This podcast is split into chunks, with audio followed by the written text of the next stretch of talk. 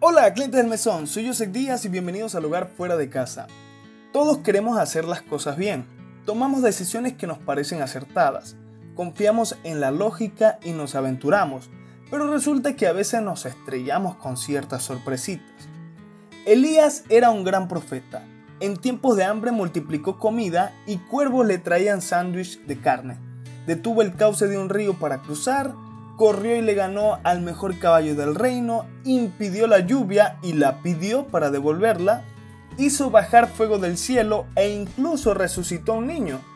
Hizo más cosas, pero con ese currículum ya tiene que estar conforme para saber que era un hombre con experiencia y que dominaba su oficio.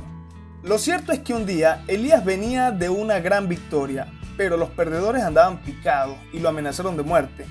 Por alguna extraña razón, Elías, que ya había sobrevivido a situaciones peligrosas, esta vez sintió mucho miedo y huyó.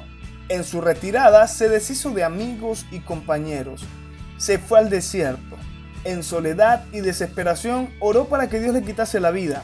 Pero Dios no está interesado en nuestra muerte. Por eso le trata con amor, lo alimenta y le deja dormir. Bien decía Elizabeth Elliot. Nunca olvidemos que algunas de las grandes misericordias de Dios son sus rechazos a nuestras peticiones. Después que Elías recobró sus fuerzas, Dios le dice que es hora de dar pasos porque tiene un largo camino.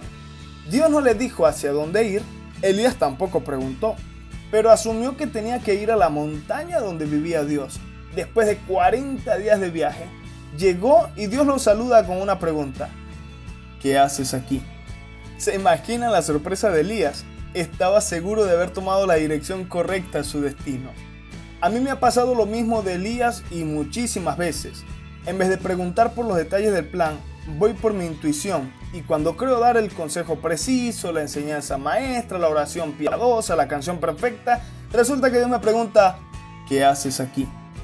Tal vez es el lugar que desea mi corazón, pero no es el lugar donde habita el deseo de Dios.